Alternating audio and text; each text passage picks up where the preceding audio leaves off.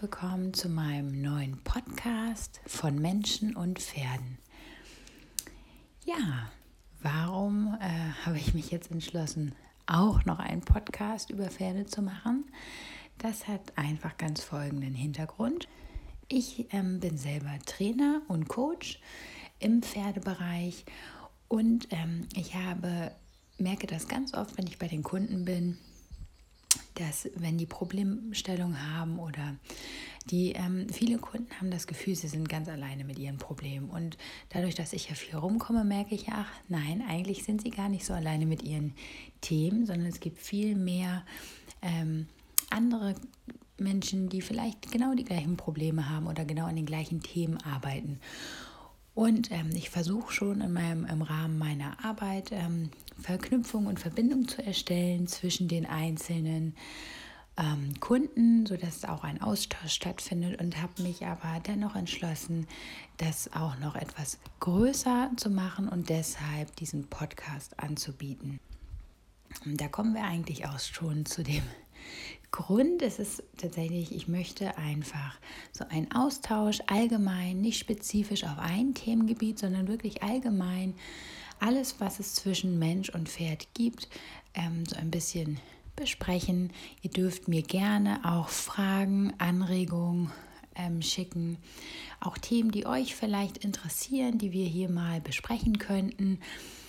Ähm, ich möchte die, ja, das Thema oder die unterschiedlichen Themen auch von unterschiedlichen Seiten beleuchten und ähm, einfach so ein bisschen vielleicht Mut machen, wenn ihr selber euch wieder erkennt, dass ihr nicht aufhört zu kämpfen, auch wenn euch vielleicht andere im Stall dafür belächeln oder sagen, ähm, ja, das ist völlig falsch, was ihr tut. Und ähm, ich möchte vielleicht auch so ein bisschen anregen, ein paar Ideen und Perspektiven ähm, vermitteln, vielleicht die die euch auch nochmal anregen, vielleicht etwas Neues auszuprobieren und einfach über das schönste Thema der Welt ähm, reden.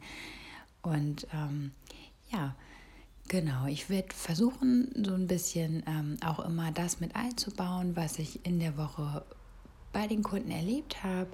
Ähm, vielleicht auch kleine Geschichten mit einbaue aus dem Alltagsleben und ähm, die Themen so ein bisschen individuell gestalten nach euren Wünschen und auch nach den Erfahrungen, die ich dann in, ja, so gerade aktuell mache, die mich dann vielleicht auch bewegen oder ähm, wo ich den Bedarf habe, darüber zu sprechen.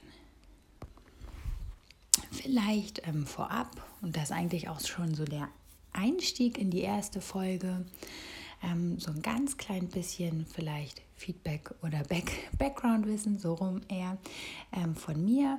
Also ich bin Trainer, ich habe meinen Trainer B-Schein und eine Zusatzausbildung ähm, zum Feldenkreis und Pferdepractitioner. Das ist eine Lernmethode, um Bewegungsabläufe bewusster wahrzunehmen und dadurch ähm, mehr Bewe Bewegungsqualität zu schaffen. Also ich beschäftige mich sehr, sehr intensiv mit Bewegungsabläufen von Pferd und Reiter. Und ähm, genau, also die Feldenkreismethode ist recht unbekannt tatsächlich, obwohl sie schon so alt ist, aber sie hat so ihr Nischendasein gefunden. Und ähm, unter anderem vielleicht kennt ihr Linda Tellington Jones als Trainerin. Und ähm, ja, da kann man in ihrer Arbeitsweise spiegelt sich auch so ein bisschen die Feldenkreismethode wieder. Ich ähm, ja, ziehe ganz viel aus unterschiedlichen Bereichen. Also ich gucke immer wieder sehr individuell, was braucht der Kunde, was braucht das entsprechende Pferd und gucke dann individuell, was funktioniert, was können wir ausprobieren. Es ist viel tatsächlich ein Ausprobieren, was nimmt das Pferd an, wie ist das Lernverhalten des Pferdes, wie ist das Lernverhalten des Menschen. Jeder ist ja ganz individuell und hat da auch einen ganz individuellen Bedarf. Und ähm, Genau, das schauen wir uns immer im Einzelfall an. Ähm, deswegen, ich werde öfter gefragt, ach, könntest du nicht, natürlich sind die Zeiten auch begrenzt, in denen ich Unterricht geben kann. Und die Anfrage ist tatsächlich sehr hoch.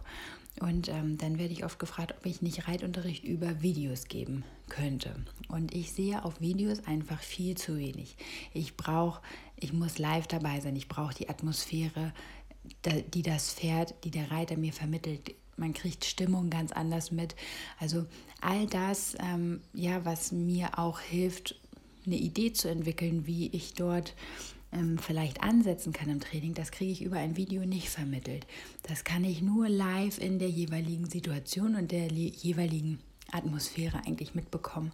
Und deswegen tue ich mich sehr schwer mit Videounterricht, ähm, sondern bin gerne live vor Ort am Pferd, am Kunden. Dann ähm, kann ich viel, viel individueller und intensiver arbeiten.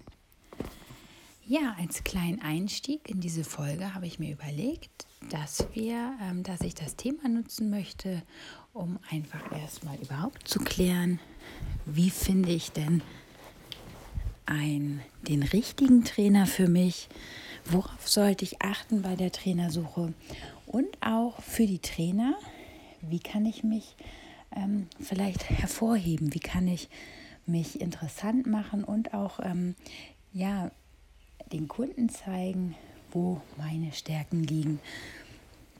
Denn durchaus ist der Trainermarkt sehr breit und sehr vielseitig und nicht jeder, der Trainer ist, ist tatsächlich auch qualifiziert. Denn das habe ich leider in meiner Trainerausbildung auch erfahren müssen, dass mein Ausbilder sagte, also ich hatte ihn durchaus gefragt, wir hatten Teilnehmer, die mm, selber, was überhaupt nicht schlimm ist, aber selber noch massive Probleme auch mit ihrem selbst mitgebrachten Pferd, also nicht mit einem Schulpferd, sondern mit dem eigenen Pferd hatten.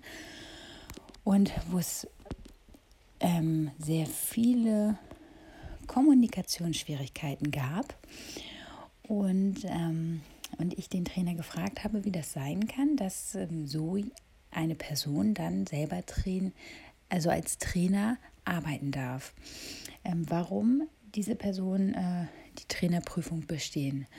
Und ähm, da sagte er ganz klar zu mir, ähm, ja, der Markt sortiert aus. Das heißt, jeder, der einen Trainerschein hat, darf erstmal sein Angebot ja auch auf den Markt ähm, geben. Und ähm, der Kunde muss eigentlich für sich auswählen, wer davon ist qualifiziert und wer davon hat die Fachkenntnisse. Denn der Trainerschein ja, es heißt nicht gleichzeitig, dass man fachlich kompetent ist. Die Erfahrung musste ich leider öfter machen. Und oft sind es dann auch Trainer, die ähm, sehr günstige Angebote anbieten, denn ein Trainer, der davon lebt und das hauptberuflich macht, der muss zwangsläufig auch immer einen etwas teureren Preis nehmen, denn ich bin sehr viel als mobiler Trainer unterwegs, also ich fahre 1000 bis 1500 Kilometer in der Woche. Und ähm, die Spritkosten muss ich umlegen. Ich bin versichert, also ich muss eine Versicherung, eine Reitlehrerhaftpflichtversicherung, Berufshaftpflichtversicherung abschließen. Ich habe ein Gewerbe angemeldet, ich muss Steuern zahlen. Also das sind alles Sachen, die ähm, natürlich auch sich auf den Preis auswirken. Und wenn man letztendlich sich umrechnet, was dann für den Trainer und die Unterrichtseinheit überbleibt, das sind ähm, teilweise Stundenlöhne, für die ein Angestellter sich nicht einstellen lassen würde. Man hat die Sozialabgaben zu leisten, Krankenversicherung, Sozi ähm, Rentenversicherung. Und das sind alles Punkte, die muss man mit einrechnen in den Reitunterrichtspreis. Plus ja auch, man möchte einen Trainer, äh, man möchte einen Trainer, der immer up to date ist, der sich selber weiterbildet und ähm, auch als Trainer, wenn ich meinen Trainer, meinen Trainerschein ähm, ja oder meinen Trainer aktiv beibehalten möchte, muss ich ähm, Lehrgänge besuchen, also so und so viele Lerneinheiten, um den Trainerschein auch bestätigen zu können. Darüber hinaus kommen Erste-Hilfe-Lehrgänge. Also es ist sehr zeit- und kostenaufwendig und das muss ich zwangsläufig auf den Kunden umlegen. Wenn man überlegt, was zum Beispiel Musikunterricht kostet oder ähm, Hundetraining, auch ganz äh, in letzter Zeit ähm, viele Berührungspunkte bei den Kunden gehabt, dann ähm, ja, ist das eigentlich ein, ähm, liegen die Preise sehr schnell etwas höher und man muss dann für die Qualität auch bezahlen. Ich habe die Erfahrung gemacht, Das sind leider einige Kunden, die zu mir kommen, die vorher ein etwas günstigeres Angebot gewählt haben und dann leider das Training auch ähm, ja in die falsche Richtung gegangen ist und ähm, es massive Probleme gegeben hat, sodass danach auch eine Korrektur von Pferd und Reiter erfolgen musste und somit dann letztendlich der günstigere Preis im Nachhinein zu Mehrkosten geführt hat. Also auch da muss man immer so ein bisschen gucken. Es ist aber auch sehr schwer, denn ich als, ähm, wenn ich als Suchender quasi ein, eine qualifizierte Kraft suche, ähm, ja, zu unterscheiden, wer hat denn die Fachkompetenzen. Da würde ich wirklich auch in Ruhe das Gespräch suchen, auch hinterfragen, ist ein Gewerbe angemeldet. Das ist jetzt, man kann das ja auch als Nebengewerbe betreiben, aber dann ist es schon etwas professioneller aufgezogen. Ist man versichert, finde ich sehr wichtig. Die Qualifikation, aber nicht nur zu schauen, oh, welche Platzierung hat er auf dem Turnier. Denn eine Turnierplatzierung qualifiziert mich nicht, ein guter Trainer zu sein. Ähm, da hängen ja sehr viele Faktoren dran. Wenn ich ein Lehrpferd habe, kann ich auch gut eine M- oder S-Dressur reiten. Ganz so einfach ist es nicht, aber jetzt mal ganz einfach gesagt. Aber es heißt nicht, dass ich auch gut lehren kann, dass ich weiß, was ich tue und das Fachwissen weitergeben kann. Das sollte einem bewusst sein. Also es geht eher darum, welche Ausbildung hat der oder diejenige. Gibt es Qualifikationen, gibt die Lehrgänge auch ähm, heutzutage in den sozialen Medien? Was für Bewertungen sind da? Was sind Erfahrungswerte vielleicht von anderen Kunden? Ähm, dass man darauf guckt und dann auch, ähm, wenn man mit einem besonderen oder bestimmten Anliegen kommt, ruhig auch den Kontakt zu dem Trainer suchen. Ähm, bei mir ist es so, ich telefonisch ist es immer sehr schwer, bin ich sehr schwer zu erreichen, aber dann gibt es zum Beispiel die Möglichkeit über WhatsApp oder E-Mail, dass man sein Anliegen darlegt und dann auch schaut, wie geht der Trainer darauf ein, hat er vielleicht schon eine Idee, einen Lösungsansatz, wird man überhaupt ernst genommen, wird das Problem ernst genommen, und dann natürlich auch beim ersten Mal zu schauen, wie ist die Sympathie.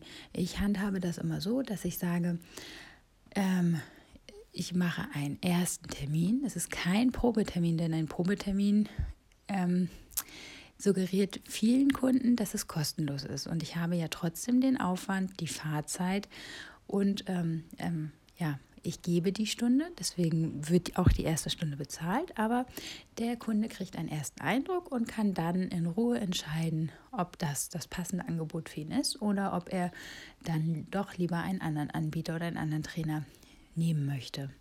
Und ähm, das sollte man durchaus auch freistellen. Also wenn, wenn da Druck von Seiten des Trainers ist, dann ist das meistens schon mal keine gute Lösung. Ähm, was wichtig ist, dass der Trainer individuell auf das Problem von Pferd und Reiter eingeht und das auch nicht übergeht. Also das finde ich als Trainer auch sehr wichtig, dass man auf den Bedarf eingeht, denn man muss eine individuelle Lösung entwickeln. Es reicht nicht, wenn der Trainer gut mit dem Pferd zurechtkommt, sondern letztendlich ist ja das Ziel, dass der Besitzer oder der die Reitbeteiligung oder der, der den Umgang mit dem Pferd hat, dass der auch mit seinem Pferd alleine zurechtkommt und das ist die Aufgabe des Trainers einen Weg zu entwickeln, wie die beiden zusammenfinden. Und das muss nicht immer der eigene Weg sein, den ich wählen würde. Ich habe auch Kunden, die sehr selbstbewusst sind, die leicht Autorität ausstrahlen können und dadurch auch keine Probleme zum Beispiel in der ähm, in dem Anfragen der Leitposition haben. Und dann gibt es andere Kunden, denen fällt das sehr, sehr schwer und die müssen für sich einen anderen Weg finden. Vielleicht dann nicht den Weg der Konfrontation, sondern so ein bisschen so einen alternativen Weg, der nicht heißt, dass man weniger leitet, aber vielleicht lösungsorientierter arbeitet und sagt, okay, ich gehe nicht direkt immer in die Konfrontation, sondern ich suche mir einen Lösungsansatz, der für beide angenehm, angenehm ist. Das macht tatsächlich einen guten Trainer aus. Und die Trainer können natürlich, ähm, also das, die beste, das beste Aushängeschild sind natürlich immer Weiterempfehlungen und gute Bewertung. Aber auch als Trainer kann ich ähm, ja so ein bisschen, also die Formulierung, wie gehe ich auf den Kunden ein, wie individuell bin ich, lass, nehme ich mir Zeit, was habe ich für ein Angebot. Auch beim Kunden plant immer ein bisschen mehr Zeit, also gerade die Ersttermine dauern immer etwas länger. Ähm, schaut, dass ihr wirklich auf euren Gegenüber eingeht. Ähm, rechtfertigt euch, also ihr auch eure Qualität oder euer mh, mm, eure Dienstleistung ist etwas wert, also verkauft euch nicht unter Wert, denn ähm, diese Wertschätzung der Leistung ist sehr wichtig. Und die Wertschätzung bemisst nicht, ähm, weil, wer möglichst viel schafft oder dass ich in einer Unterrichtseinheit möglichst viel mache, sondern den Wert bemisst immer der Kunde. Wie viel ist ihm das wert?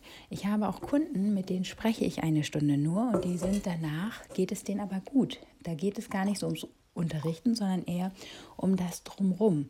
Und, ähm, und denen ist das so viel wert, dass die auch genauso bereit sind, den Unterricht zu zahlen, wie ein Kunde, der, ich sag mal, eine halbe Stunde wirklich Lektion reitet.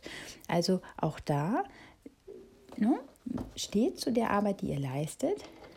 Ähm, die Wertmessung liegt immer im Auge des Kunden. Und ähm, das ist nicht weniger wert, wenn ihr jemand psychisch aufbaut, als wenn ihr nur, ich sag mal, ähm, wirklich ein körperliches Training absolviert. Also das einfach.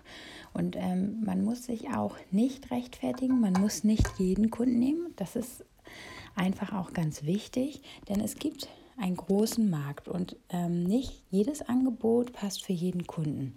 Schaut, was sind eure eigenen Stärken und versucht diese Stärken zu nutzen und auszubauen. Meine Stärken liegen zum Beispiel ganz, ganz klar in der Grundlagenarbeit. Ich selber kann nur das unterrichten, was ich selber wahrnehmen kann. Bis L-Dressur ist das kein Problem. Gymnastizierende Seitengänge etc. auch überhaupt kein Thema. Aber wenn es in das lektionssichere Reiten von höheren Lektionen geht, das reite ich selber zu wenig, als dass ich das Gefühl weitergeben kann. Also auch da muss ich anerkennen, es gibt Grenzen und das ist auch völlig in Ordnung. Nicht jeder kann alles machen. Und in, diesen, in diesem Rahmen, genau, sollte ich mich dann auch bewegen. Natürlich kann man sich immer weiterbilden, aber auch anzuerkennen, wo ist meine eigene Grenze. Und es zeigt wesentlich mehr von Kompetenz und Stärke, wenn ich auch einem Kunden sage, du, hier komme ich an meine Grenze. Ich hätte da jemanden, den kann ich dir empfehlen. Das ist dessen Fachkompetenz, aber für uns ist hier in dem Augenblick, ja, kommen wir nicht weiter oder kann ich leider nicht mehr tun. Und das ist auch eine Stärke. Wesentlich besser, als wenn ähm, ja, ich auf Biegen und Brechen versuche, da ähm, noch etwas zu machen, obwohl ich merke, ich fühle mich dabei unwohl. Das habe ich tatsächlich auch öfter im Training, dass meine Kunden mir erzählen, der Trainer vorher hatte Angst vor meinem Pferd. Also auch wenn als Trainer Ängste bestehen, ich ein ungutes Bauchgefühl habe, dann darf ich das durchaus kommunizieren. Das ist keine Schwäche. So, ich hoffe, meine erste Folge hat euch gefallen und ich würde mich freuen, wenn ihr beim nächsten Mal wieder zuhört. Ich kann noch nicht genau versprechen, in welchen Abständen ich ähm, neue Folgen aufnehmen kann. Das hängt immer ein bisschen davon ab, wie viel ich tatsächlich zu tun habe. Und es kann auch sein, dafür entschuldige ich mich schon einmal im Voraus, dass die Qualität ab und an in einigen Folgen etwas schlechter ist. Ich würde tatsächlich auch ähm, auf Instagram und ähm, unter die Folge schreiben, wo sie aufgenommen wurde, ob sie zu Hause oder dann im Auto aufgenommen wurde.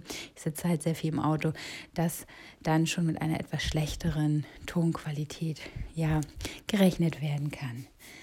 Ich wünsche euch eine schöne Restwoche. Ganz liebe Grüße.